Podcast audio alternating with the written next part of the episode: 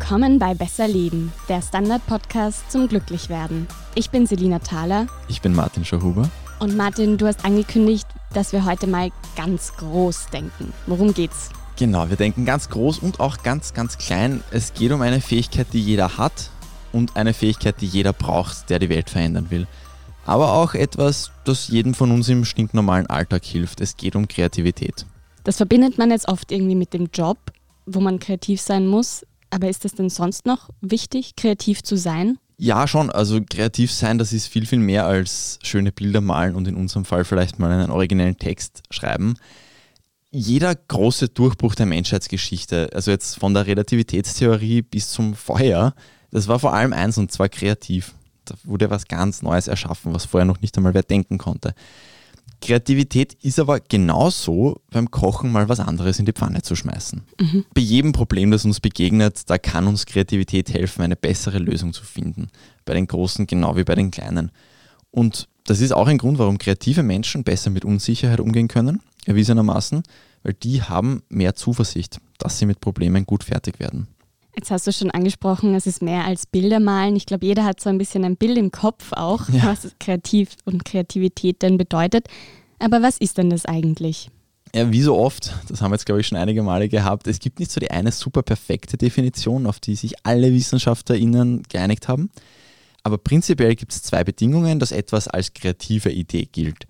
Die muss neu sein, wobei das Neu da auch eine Verbindung zwischen zwei Sachen sein kann, die davor einfach noch nie zusammen gedacht wurden. Und sie muss in dem Kontext passen, sie muss effektiv sein, an Zweck erfüllen. Also wenn ich jetzt von einer Straßenseite auf die andere muss und mich dann auf meiner Seite, wo ich bin, auf den Kopf stelle und zu jodeln anfange, ist es wahrscheinlich neu und originell, aber es ist es nicht kreativ in dem Sinn, weil es mich nicht weiterbringt Richtung Ziel. Mhm.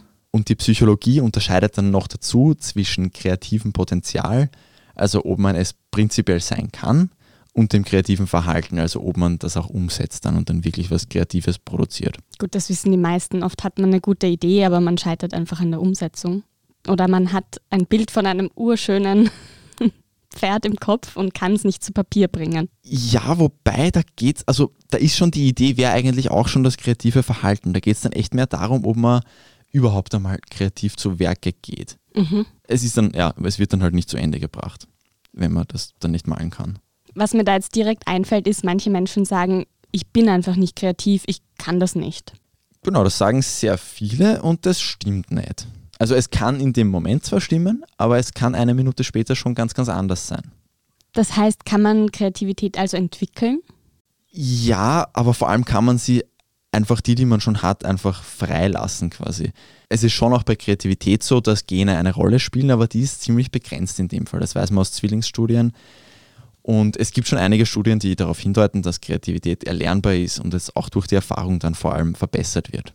Viele haben ja oft Kinder im Kopf, wenn es um Kreativität geht und dass man das irgendwie auch schon ein bisschen in der Veranlagung hat. Wie ist denn das? Kann man jetzt Kreativität auch noch als Erwachsener lernen? Ja, das habe ich mich auch gefragt und habe das dann jemanden gefragt, der das sehr genau weiß. Und zwar war das Matthias Benedek. Er ist Assistenzprofessor an der Uni Graz und er leitet dort die Arbeitsgruppe Kreativität und Innovation. Ich bin auf ihn gestoßen, weil es eine große Studie gibt, auf die wir später auch noch zu sprechen kommen werden, die überall zitiert wird und da war neben Harvard und Yale eben auch die Uni Graz beteiligt.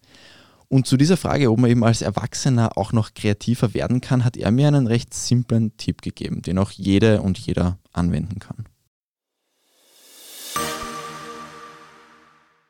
Tatsächlich ist es so, dass ähm, diese Merkmale im Grunde schon relativ stabil sind. Das heißt, kognitive Fähigkeiten und Persönlichkeitsmerkmale sind relativ stabil. Was man aber am, am ehesten verändern kann, ist sowas wie Einstellungen. Das heißt, das Mindset, das ich selber habe, okay, äh, kann ich überhaupt kreativ sein? Ähm, weil viele kommen da irgendwie mit äh, zu großen Erwartungshaltungen auf dann das Thema heran und denken sich, okay, ich bin nicht kreativ, Der Matthias Benedek hat mir dann auch noch gesagt, dass eben zu viele Leute glauben, nur Super-Genies können kreativ sein. Und ich meine, sie haben das auch aus einer Studie bemerkt, wenn man Menschen vorher was von Einstein erzählt und sie nachher aber einschätzen sollen, wie kreativ sie sind und was machen sollen, dann unterschätzen sie sich komplett und trauen sich gar nicht erst drüber. Umgekehrt, wenn man sie fragt, hast du schon mal eben was Originelles gekocht oder so, dann trauen sie sich auch mehr zu. Und er hat jetzt bei seinen Versuchen schon wirklich viele Leute auf ihre Kreativität abgeklopft und hat mir gesagt, in der Regel kann jeder kreativ sein, wenn er sich einmal drüber traut. Also es geht da einfach darum, dass man sich traut, was zu machen und dann hat man das auch, diese Kreativität. Stichwort drüber trauen. Kinder trauen sich da ja sehr viel, was Kreativität angeht. Die spielen den ganzen Tag, können einmal Mutter sein, einmal Vater sein, einmal sind sie die Oma oder die Katze und sind da sehr kreativ. Ist denn das so, dass Menschen als Kind kreativer sind und wir das dann so verlernen? Eigentlich weiß man aus Studien, dass Erwachsene bei den gleichen Kreativitätsaufgaben besser abschneiden als Kinder. Das Problem liegt eher woanders im, im Alltag und das hat mir der Matthias Benedek auch erklärt. Kinder gehen aber einfach unbefangener mit der Situation um. Das heißt, sie scheuen sich nicht einfach mal zu tun, auszuprobieren, Neugierde zu zeigen und so weiter. Und Erwachsene fühlen sich dabei unwohl, äh, häufiger unwohl, weil sie einfach daran denken, was halten andere von dem, was ich da gerade mache. Ich meine, sogar bei Kindern kann das eine Rolle spielen im Sinne, dass wenn ich das, die gleiche Aufgabe im Kontext eines Wettbewerbs setze, das äh, wurde auch gezeigt, dann ist, ist, der Output tatsächlich weniger kreativ, als wenn ich einfach sage, okay, wir machen jetzt was Kreatives äh, oder wir machen jetzt diese, diese und jene Aktivität. Also wurde wirklich verglichen, wenn die eine andere Gruppe von Kindern gesagt hat, okay, das ist jetzt ein Wettbewerb und wer das Kreativste abliefert, der gewinnt einen Preis, dann ist tatsächlich äh, das Ergebnis weniger originell und ja, das zeigt dann auch, was vielleicht sich bei Erwachsenen abspielt, dass man immer schon mehr diese Bewertung im Hinterkopf hat und sich deswegen ja, scheut, sich überhaupt intensiv mit der, mit der Tätigkeit auseinanderzusetzen. Gut, es hängt also viel vom Mindset ab. Wir werden ja dann auch noch auf die Tipps eingehen und wie man das dann umgehen kann, dass ja. dieser äußere Druck einen da so beeinflusst. Aber was passiert denn jetzt, wenn wir kreativ sind? Es geht offenbar darum, dass die drei Netzwerke, mit denen unser Gehirn prinzipiell arbeitet, zusammenarbeiten, was sie sonst nicht so tun. Und jetzt mögen mir alle NeurowissenschaftlerInnen die Vereinfachungen, die jetzt kommen, verzeihen. Aber kurz erklärt, weil das ist gar nicht so unspannend. Diese drei Netzwerke, es gibt das Default Mode Network, das ist aktiv, wenn wir jetzt nichts Zielgerichtetes tun oder uns auf unser Inneres, auf unsere Gedanken, unsere Erinnerungen konzentrieren und jetzt weniger auf äußere Reize achten. Also zum Beispiel, das springt auch an, wenn wir einfach auf der Couch liegen. Oder nichts tun zum Beispiel, wie wir vor ein paar Folgen gehört haben. Aber eben nicht nur dann. Dann gibt es das Central Executive Network. Das trifft Entscheidungen, löst Probleme und das evaluiert auch, ob ein Gedanke, der jetzt vielleicht aus dem Default Mode Network kommt, eigentlich gut ist, ob der uns ans Ziel führt. Und das dritte ist dann noch das Salience Network, das scannt so die Umgebung auf Auffälligkeiten und entscheidet, was wir überhaupt wahrnehmen. Das läuft also sehr unterbewusst. Ich weiß jetzt nicht, ob unterbewusst technisch richtig wäre, aber ja, so mhm. würde ich es auch interpretieren. Und diese Netzwerke, diese drei, das sind eben die drei wichtigsten in unserem Hirn und die arbeiten normalerweise eben getrennt voneinander. Die ersten zwei sogar eher exklusiv, also wenn das Default Mode Network mehr macht, macht das Central Executive Network fast automatisch weniger und umgekehrt. Und das Salience Network ist da wahrscheinlich auch ein bisschen so ein Vermittler dazwischen. So, und jetzt nimmt die Neurowissenschaft eben an, dass wir dann kreativ sind, wenn die drei gleichzeitig arbeiten. Also dann, wenn die Gedanken schon ziellos herumschweifen können, wir sie aber dann trotzdem noch auf Sinnhaftigkeit abklopfen und filtern. Also dass, die, dass das erste Netzwerk die Ideen liefert und das zweite, die dann aber schon noch auf gut, schlecht bewertet, kategorisiert ein bisschen. Aber nicht zu viel, weil sonst ist wieder nur das zweite aktiv. Und das wurde eben in dieser Studie von 2018, die ich am Anfang schon angesprochen habe, rausgefunden. Da haben wir auch rausgefunden, man kann, wenn man einfach nur sich anschaut in einem Hirnscanner, arbeiten diese drei Regionen zusammen, kann man vorhersagen, wie kreativ ein Mensch ist dann bei so Kreativitätsübungen. Das gilt eben als Nachweis. Es geht also viel um die Verknüpfung und Vernetzung von neuen Dingen, im Gehirn natürlich auch. Da werden ja dann, nehme ich an, auch neue Nervenverbindungen gebildet. Genau, wie, wie wir im Lernen auch schon gehabt haben. Du hast jetzt von einem Prozess erzählt, der für mich eben eher so ein bisschen unbewusst wirkt, dass einem so eine Idee kommt, dass man kreativ ist. Kann man denn da auch bewusst in diesen Zustand kommen? Das wäre ein bisschen so die goldene Kuh, wenn man das wirklich auf Knopfdruck schaffen könnte. Man kann es versuchen. Es ist eben noch, wie gesagt, das war jetzt von 2018, das ist noch weit weg von fertig erforscht alles. Aber eben man kann es versuchen. Manchen zum Beispiel fällt es gemeinsam mit anderen leichter, kreative Ideen zu haben. Aber da kommen wir wieder zu diesem Angst vor Urteilen zurück. Das ist, das funktioniert dann, wenn man jetzt nicht negatives Feedback befürchten muss. Da gibt es auch eine spannende Studie, die nachgewiesen hat, dass das besser funktioniert, wenn der eine eine Idee schriftlich mit dem anderen weitergibt und der die dann fortführt. Dann kommt der zweite selber zu mehr Ideen. Aber es ist eben diese Angst vor dem direkten Feedback durch das schriftliche Weitergeben mhm. ausgehebelt. Braucht also ein gutes Arbeitsklima. Genau. Und gerade im Homeoffice merken vielleicht auch viele, dass man so eben weniger kreativ ist, weil man nicht gemeinsam denken kann, physisch. Also man kann zwar Videocalls machen, ja. aber das, das funktioniert nicht so gut, was kreative Ideen angeht. Voll, aber es ist immer noch besser als nichts. Wir haben das jetzt auch gehabt mit zwei Sportkollegen, haben wir jetzt auch einfach mal wieder ein bisschen, ja, mit, in einer Teams-Konfi einfach ein bisschen brainstormt und es kommt schon mehr raus, als wenn ich zu Hause meine Wand anschaue. Mhm, klar. Es dürfte auch wichtig sein, ausreichend zu schlafen. Aber wie wichtig das ist, ist noch ein bisschen unsicher. Trotzdem ein guter Grund, auf unser Interview mit dem Schlafforscher Ingo Vize zu verweisen. Das war Folge 8, falls das jemand nachhören will. Und das klingt jetzt auch noch ein bisschen non nah, aber bewusst versuchen, kreative Lösungen zu finden, das macht schon noch einen Unterschied. Mir hat ein sehr guter Journalist mal empfohlen, die erste Idee für einen Artikel einfach aus Prinzip zu verwerfen. Das zwingt mich dann schon eben nach kreativeren Lösungen zu suchen, weil das aufgelegte erste ist eben nicht mehr zur Verfügung. Und das ist oft das, an das schon ganz viele Leute gedacht haben. Genau das, ja. Voll. Und man muss ja natürlich nicht immer machen, aber es ist schon für Kreativität sehr wertvoll, aus diesem automatischen Weg der simpelsten, aufgelegtesten Lösung rauszukommen. Und das ist der Weg, wie unser Hirn von Natur aus operiert. Das spart Energie, das macht wahnsinnig viel Sinn. Aber es es kommt dann eben gar nicht dazu, dass man eben mal ein bisschen in diesen kreativen Modus kommen könnte. Und auch einmal den Satz, das geht nicht aus dem Kopf zu streichen kann, da gut tun. Weil, weil dann kommt eben wieder dieses Central Executive Network, das gleich einmal alles, was kommt, abkanzelt. Na, schlecht, weiter. Ein Satz, den man da auch noch in die Liste packen kann, ist, das haben wir immer schon so gemacht und deshalb machen wir es so. Genau das. auch unheimlich viel Energie. Gerade in Österreich ist das ja ein wahnsinnig beliebter Satz, der wahrscheinlich ja, wenn sie nicht mehr geben wird, besser wäre. Du hast jetzt gesagt, dass man vor allem auch im Team oft kreativer ist als alleine und wie man in diese Zustände denn kommen kann. Jetzt gibt es natürlich auch Substanzen, die das Bewusstsein erweitern können. Wie ist das? Beeinflussen die unsere Kreativität? Also in Graz wurde nachgewiesen, dass sehr kleine Mengen von Alkohol, konkret war das ein großes Bier für Männer, ein kleines Bier für Frauen, dass das schon manche Arten von Kreativität fördert. Also konkret das war das das kreative Assoziieren von Wörtern. Die Aufgabe war dazu, drei nicht verwandten Wörtern einen Begriff zu finden, der zu allen passt. Für die, die das Brettspiel Codenames kennen, die werden sich jetzt vielleicht denken, nächstes Mal gibt es ein Bier dazu. Aber das Problem ist, anderen kreativen Prozessen und den meisten kognitiven Leistungen sonst schadet. Und das, wie gesagt, sehr kleine Mengen von Alkohol. Schadet das.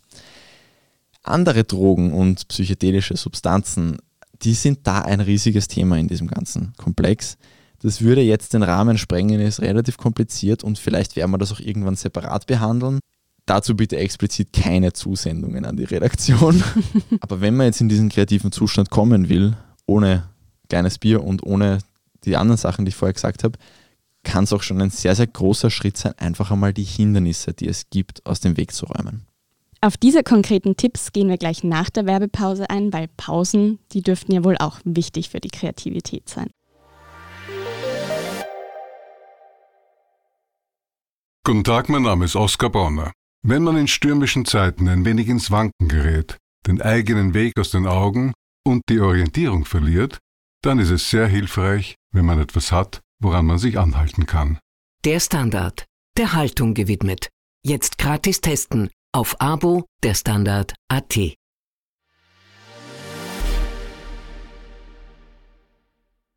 Wir sind wieder da und Martin, du hast die Hindernisse angesprochen. Was sind denn Hindernisse für Kreativität? Ganz große sind Stress und Druck. Das gibt es auch Studien dazu, die stehen der Kreativität einfach im Weg. Auch der ganz klassische Zeitstress, eine Deadline zu haben, das kann der Kreativität auch schon schaden. Was ja auch Sinn macht, wenn man sagt, dieses Default Mode Network, dieses ein bisschen entspanntere, muss aktiv sein dafür. Ja klar, das geht sich nicht mehr so ganz gut aus, wenn ich weiß, in einer Stunde ist Abgabe. Aber noch was, das in unserer Zeit besonders relevant ist, äh, wenn ständig und so im Sekundentakt neue Eindrücke und Impulse auf uns einprasseln, dann kommt dieses Default Mode Network auch nicht mehr zum Zug. Und diese gedanklichen Pausen entstehen nicht mehr. Und du wirst jetzt vielleicht schon denken, worauf ich hinaus will. Unsere Handys sind wirklich Impulsmaschinengewehre. Wenn man auf Instagram scrollt, man schafft es auf fünf Impulse in der Sekunde, die dann dauernd das Central Executive Network beschäftigen und das andere gar nicht mehr aktiv werden lassen. Also anders gesagt, auch mal gelangweilt zu sein, kann super wichtig sein für mhm. kreatives Denken. Und darüber haben wir ja auch schon kurz bei der Nichtstun-Folge gesprochen vor ein paar Wochen. Mhm. Noch eine Hürde ist Versagensangst. Das geht ein bisschen Hand in Hand mit dem, was wir am Anfang auch von Matthias Benedek gehört haben. Weil natürlich können kreative Ideen viel leichter oder viel dramatischer scheitern mhm. als das, was es schon gibt. Auch das, was es schon gibt, ist vielleicht auf lange Sicht trotzdem eine Niederlage. Aber es ist jetzt einmal zumindest keine komplette Katastrophe in den meisten Fällen da muss man halt auch einfach den Mut haben, ja, dass eben schiefgehen kann, um kreativer zu denken. Ganz ehrlich, in vielen Fällen ist es wurscht, wenn eine Idee dann nicht funktioniert, wenn man sich mal ehrlich ist und sich nicht zu wichtig nimmt. Hm. Selten geht die Welt deswegen unter. Ja. Was ich mich jetzt die ganze Zeit frage, weil Kreativität ist wichtig, das haben wir jetzt schon besprochen. Wie kann ich denn das langfristig trainieren? Geht das überhaupt? Also wie so oft dürfte auch hier ein gutes Training sein, einfach genau das zu tun, das man trainieren will.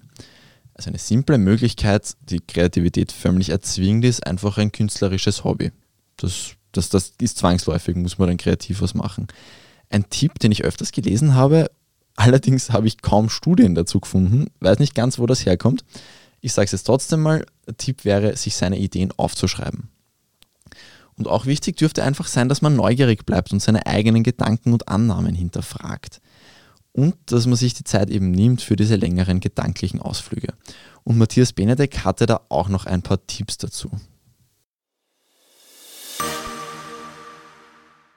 Der größte Hebel ist halt wirklich auch ein, ein, ein Umfeld zu schaffen, das Kreativität wertschätzt. Also ich wenn man da wieder zum Beispiel an die Schule oder anderes oder auch an den Arbeitsplatz denkt, da spielt es halt wirklich eine große Rolle, ob Kreativität hier einen Raum hat, äh, geschätzt wird oder ob das als Abweichung oder gar Fehler gesehen wird, dass man einfach sieht, okay, das wird gewünscht, wird vielleicht sogar gefördert oder vielleicht sogar gefordert, dann traue ich mich auch mit meinen Ideen eher raus. Diese Umgebungsfaktoren ist wirklich das, was man am einfachsten beeinflussen kann. Und so im Privaten ist es halt, es gibt jetzt kein, kein Kreativitätstraining, wo man sagt, mach das jetzt zwei Wochen, dann bist du kreativ, sondern es ist wirklich eher, äh, was am förderlichsten zu sein scheint, ist, dass man sich immer wieder mit neuen konfrontiert, Neues ausprobiert, auch die, eben da ein bisschen die Komfortzone verlässt. Das hilft einem einfach leichter Perspektiven zu wechseln und auch alle möglichen kulturellen Angebote sind da hilfreich. Das heißt, ob ich jetzt neue Bücher lese, ins Museum gehe, neue Filme anschaue und so weiter. Das sind alles Inputs, die mir es ermöglichen, zu sehen, wie Dinge auch anders sein können und dass da auch meine eigene geistige Flexibilität dadurch fördert.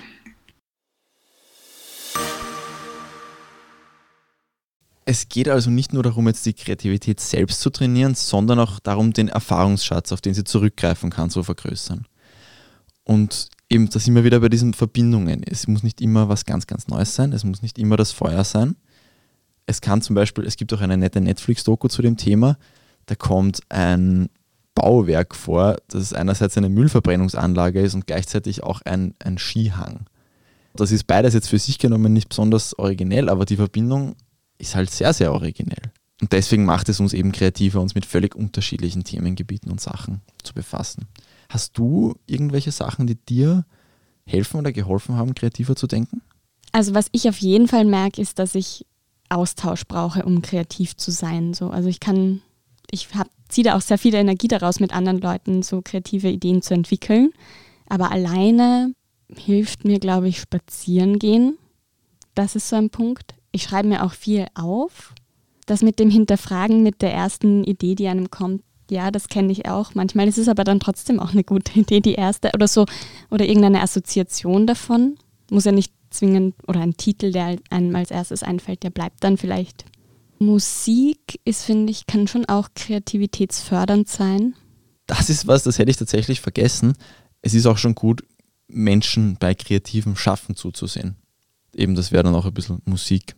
Mhm. Und was mir noch einfällt, ist, also ich bin, glaube ich, in einem eher kreativen Umfeld aufgewachsen.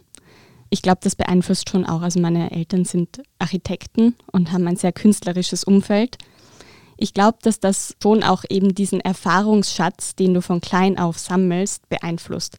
Und deshalb mit dem Erfahrungsschatz erklärt es auch ein bisschen diese Eingangs, eine der Eingangsfragen, nämlich ob jetzt Kinder oder Erwachsene kreativer sind klar, wenn du mehr erfahren hast, dann kannst du auch mehr Verbindungen knüpfen und weißt, ah, das ist für mich nichts Neues mehr, weil das gibt es eh schon seit zehn Jahren. Für ein Kind ist es aber vielleicht was Neues. Genau, ja. Das ist auch eben das Umfeld als Kind, da kommen wir eh dann auch gleich noch dazu. Ist auch was sehr, sehr Wichtiges. Und auch, was du vorher gesagt hast, der Austausch. Mhm. Das ist auch ein generell wichtiges Thema bei dem Ganzen. Es muss nicht immer Austausch mit anderen Menschen sein, es ist auch schon einfach ein Austausch mit deiner Umwelt, aber da kommen dann auch Ideen her das ist eh in Wahrheit, die ganzen Sachen, die ich jetzt vorher gesagt habe, könnte man auch auf Austausch mit unterschiedlichen Sachen runter reduzieren. Mhm. Wenn man es ganz genau nimmt. Klar, also im Austausch mit einem Ding auch. Und wie genau. betrachtet man das, wie nimmt man das wahr? Aber trotzdem ist so kreative Arbeit auch oder kann zumindest total anstrengend sein. Oft kommen einem dann auch die Ideen erst, wenn man unter der Dusche steht oder auf der Couch liegt. Wir hatten das schon, ja. wenn man eben nicht mehr daran denkt. Das sind jetzt so zwei Seiten eigentlich. Wie passt das zusammen?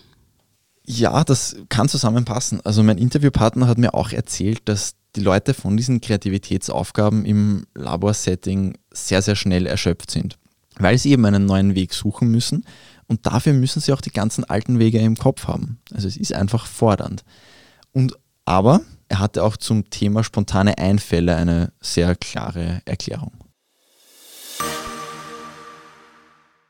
Ich meine, natürlich Manchmal haben wir auch Ideen, die uns spontan kommen, aber selbst die setzen der Regel voraus, dass wir uns davor sehr intensiv mit dem Problem auseinandergesetzt haben, uns da eingearbeitet haben, vielleicht nicht sofort eine Lösung gefunden haben. Dann helfen manchmal auch Inkubationsperioden, nennt das also einfach Phasen, wo man das Problem einfach mal liegen lässt, wo auch dann passiv und unbewusste Prozesse hier hilfreich sein können, einfach solche Problemfixierungen loszulassen also falsche Wege, die wir einfach jetzt schon so lang verfolgt haben, dass wir einfach es uns immer schwerer fällt, sie hinter uns zu lassen. Da können Pausen dann auch hilfreich sein. Da kommt auch manchmal was spontan.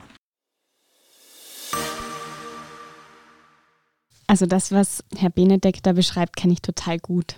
Also wenn man irgendwo nicht mehr weiterkommt oder bei einem Artikel irgendwie sich denkt, ach, wie mache ich jetzt diesen Übergang, dann hilft es oft, eine Stunde lang eben Abstand zu nehmen und sich dann nochmal hinzusetzen. Wenn das jetzt was nicht so zeitkritisches ja. ist, dann kenne ich das auch, dass man mal drüber schläft. Was wir immer wieder mal auch mitbekommen bei diesen ganzen Recherchen ist, dass es unheimlich viele Mythen gibt zu einem Thema. Gibt es denn auch so Fehlannahmen bei der Kreativität? Ja, schon. Zum Beispiel, dass Kreativität nur in der rechten Hirnhälfte stattfindet, steht immer mal wieder, wo es ist zigfach widerlegt. Es braucht immer beide in unterschiedlichen Ausmaßen, vielleicht manchmal, aber es braucht immer beide. Und eben ganz wichtig, was ich vorher schon gesagt habe, dass man kein Genie sein muss, um kreativ zu sein. Und dass auch nicht jede kreative Leistung gleich irgendwie tausend andere begeistern muss. Nein, Kreativität hat einen Wert für sich. Und auch, man muss keine psychischen Probleme haben, um kreative Höchstleistungen zu schaffen. Da gibt es auch immer wieder ein bisschen diese. Mhm. Ein Künstler muss so und so sein, damit genau. er überhaupt Kunst schaffen kann. Mhm. Ja, muss er nicht. Und eben auch, wie vorher gesagt, die Sache mit den Kindern, die man dann differenzierter sehen muss.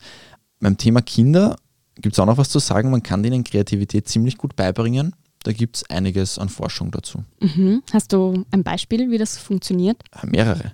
Also eben das Einfachste ist, vor ihnen kreativ zu sein. Das können so simple Sachen sein. Also zum Beispiel, dass man einen Gegenstand zweckentfremdet. Dass man aus einem T-Shirt eine Haube bastelt. Was auch immer, das ist alles schon eine kreative Aktion, dass man die Kinder natürlich auch kreativ sein lässt. Ich fand auch sehr spannend eine Studie, bei der Kindern entweder eine Viertelstunde eines Harry Potter Films gezeigt wurde oder eine Viertelstunde eines Films, bei dem nicht gezaubert wurde. Und die Harry Potter Fraktion war bei Tests danach messbar kreativer. Gibt jetzt die Studie leider nicht mit Büchern, aber man kann auch da annehmen, dass die Effekte ähnlich wären. Da brauchst du eigentlich fast noch mehr Fantasie und Kreativität. Genau. Würde ich jetzt aus dem Bauch heraus sagen. Könnte ich mir auch vorstellen, ja. Aber ja, prinzipiell gilt alles, wo Kinder ihre Kreativität brauchen, das fördert sie mit Kindern Spiele spielen, wo in denen sie die Fantasie brauchen, andere Rollen einnehmen. Das fördert die Vorstellungskraft und die dürfte auch mit Kreativität zusammenhängen. Zum Beispiel werden Kinder kreativer, wenn sie improvisiert tanzen sollen, anstatt eine fixe Choreografie zu lernen. Da gibt es auch Studien dazu. Und was ein wichtiger Punkt sein dürfte, wenn die Eltern nicht zu viel fordern, sondern auch auf die Ideen der Kinder eingehen. Weil natürlich kreative Kinderköpfe haben oft wahnsinnig absurde Ideen, die dann nicht so mhm. gut funktionieren, aber das hat trotzdem einen Wert. Ja, nicht sofort abschmettern, sondern vielleicht auch genau. mal scheitern lassen. Also das ist ja auch ein, ein Weg, wie man dann eine noch bessere Lösung für die Kugelbahn aus Klopapierrollen oder sowas sein kann. Genau, Scheitern ist auch ein super wichtiger Punkt, mhm. eben auch einfach die Angst vorm Scheitern nehmen. Das, ja, und, und eben, was du vorher auch gesagt hast, einfach das generelle Umfeld macht natürlich auch was aus. Jetzt ist es so, dass man oft sehr kreative Phasen hat und sich denkt, wow, jetzt habe ich einen Run. Und dann gibt es so Phasen, wo man die Kreativität eigentlich bräuchte, aber man hat das Gefühl, man hat sie verloren. Wie findet man die dann wieder zurück? Ja, das kennt wahrscheinlich jeder, der die Kreativität beruflich braucht. ja, also eben wichtig wäre es dir einfach wieder zuzutrauen, sie zu haben. Schauen, ob dir vielleicht irgend sowas im Weg steht von den Sachen, Schlafmangel, Stress, und sonst eben einfach mal kurz was anderes machen, dich bewegen, andere Eindrücke sammeln, dich wirklich ablenken lassen. Und ja, manchen helfen dann auch irgendwelche spielerischen Anstöße, um wieder in einen kreativen Modus zu kommen. Voll, es gibt da ja auch Bücher, die so Fragen stellen zur Kreativität oder eben um neue Ideen zu generieren. Aber ich denke auch, dass sogar so ein, kennst du diese, diese Knobelwürfel oder so oder so, weiß nicht, wo man so Schlüssel auseinanderbringen ja. muss, so ähm, Oft scheinen sie unlösbar, aber es gibt eine Lösung. Das sind halt so analoge Rätsel. Ja. Das kann ich mir vorstellen, kann auch schon ein bisschen die Kreativität fördern, weil man einfach Lösungsansätze suchen muss und ja. Einfach mal was malen geht auch. Also es reicht ein Bleistift und ein Zettel. Voll. Und ja. sich nicht denken, ich muss das schönste Pferd aufs Papier bringen. Genau. Gibt es denn auch noch Effekte von Kreativität, die jetzt nicht so auf der Hand liegen? Ja, es dürfte uns einfach gut tun, kreative Sachen zu machen kennen die meisten subjektiv. Das macht einfach Spaß, wenn man sich kreativ betätigt. Aber es gibt relativ robuste Evidenz dafür, dass kreative Menschen länger leben. Die Forscher führen das darauf zurück, dass kreatives Handeln das Hirn intakt hält, weil eben viele Nervenbahnen aktiviert werden. Das heißt also, sich öfter zutrauen, kreativ zu sein. Genau. Aber zum Abschluss möchte ich nochmal auf dieses Große zurückkommen. Die Welt wird in Zukunft neue Lösungen brauchen, wenn das alles noch länger gut gehen soll. Und da wird es Menschen brauchen, die sich kreatives Denken zutrauen, die das auch kultiviert haben. Viele von den großen Kreativitätskünstlern, an die wir denken, die waren am Anfang auch nicht so wahnsinnig kreativ. Die haben das halt auch immer weiter gelernt, eben diesen Wissensschatz vergrößert, auf den sie dann zurückgreifen konnten, sich viel mit anderen befasst, die ähnliche Sachen, aber anders gemacht haben. Ja, einfach den Mut dazu haben, ist eben, wie auch Matthias Benedek am Anfang da gesagt hat, ist das Wichtigste. Mhm, weil selbst die größten Künstler sind am Anfang oft als Spinner abgekanzelt worden und haben es ja. trotzdem geschafft, sich durchzusetzen mit ja. ihrer guten Idee. Ein Punkt, den wir ja schon angesprochen haben, der Kreativität hindert, ist ja der Stress, der Druck, viel zu tun. Und darum geht es dann auch in der nächsten Folge. Wir sprechen über Überarbeitung, über Burnout, darum, wie man das verhindern kann und wie man damit umgeht. Damit ihr diese Folge nicht verpasst, abonniert uns gerne auf Apple Podcasts und Spotify und überall sonst, wo es Podcasts gibt und gebt uns auch gerne eine 5-Sterne-Bewertung.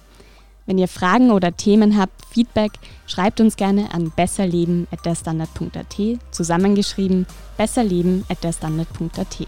Eine E-Mail würde uns besonders freuen. Wir suchen nach wie vor jemanden, der eine Nahtoderfahrung hatte und darüber sprechen würde mit uns. Wenn ihr jemanden kennt, bitte einfach kurz nachfragen. Wir freuen uns sehr über eine Kontaktaufnahme. Das war Besser Leben, der Standard-Podcast zum Glücklichwerden. Baba. Und bis nächste Woche.